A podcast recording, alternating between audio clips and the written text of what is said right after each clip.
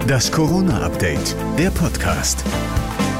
Hallo zusammen, heute ist Mittwoch, der 10. Februar und hier kommt jetzt eine neue Ausgabe des Corona-Updates, der Podcast mit dem Nachrichtenstand von 14 Uhr. Ich bin Thorsten Ortmann, hallo zusammen. Es droht wohl eine Verlängerung des Lockdowns bis in den März. Erst danach soll es laut Bild erste Lockerungen geben, mit einer Ausnahme. Die Friseure könnten schon unter Auflagen ab 1. März wieder öffnen. Es könnte aber gut sein, dass sich die Ministerpräsidenten und die Kanzlerin da noch in die Haare kriegen.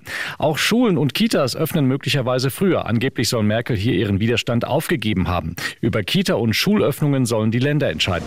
Es ist wohl doch nicht alles so glatt gelaufen. EU-Kommissionspräsidentin von der Leyen hat heute im Europäischen Parlament Versäumnisse bei der Impfstoffbestellung eingeräumt. Wir waren spät dran bei der Zulassung. Wir waren zu optimistisch bei der Massenproduktion. Und vielleicht waren wir uns auch zu sicher, dass das Bestellte tatsächlich pünktlich geliefert wird. Höre ich da eine kleine Spitze Richtung der Impfstoffhersteller? Von der Leyen will jetzt dafür sorgen, dass neue Impfstoffe in der EU schneller zugelassen werden und die Impfstoffproduktion beschleunigt wird.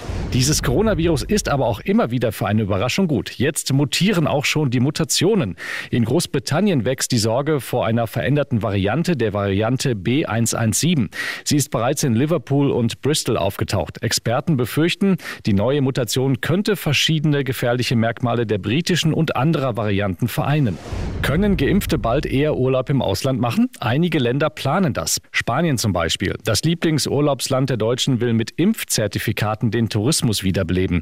Man hoffe, so im Sommer normalen Urlaub wieder möglich machen zu können, so das spanische Fremdenverkehrsamt. Fragt sich nur, wer bei uns bis dahin überhaupt schon geimpft ist. My name is Elton John. Mit einem witzigen Clip voller Selbstironie wirbt Sir Elton John in Großbritannien dafür, sich impfen zu lassen. Je mehr Menschen sich in der Gesellschaft impfen lassen, so Elton John, desto größer ist die Chance, die Pandemie zu besiegen. Er sei auch geimpft worden, so Elton John, und den Beweis, dass niemand etwas befürchten muss, den lieferte er auch gleich mit. And as you can see, I'm still standing. Yeah, yeah, yeah. Das war das Corona-Update und nach dem Bund-Länder-Treffen der Ministerpräsidenten mit der Kanzlerin gibt's für euch später noch eine Sonderausgabe.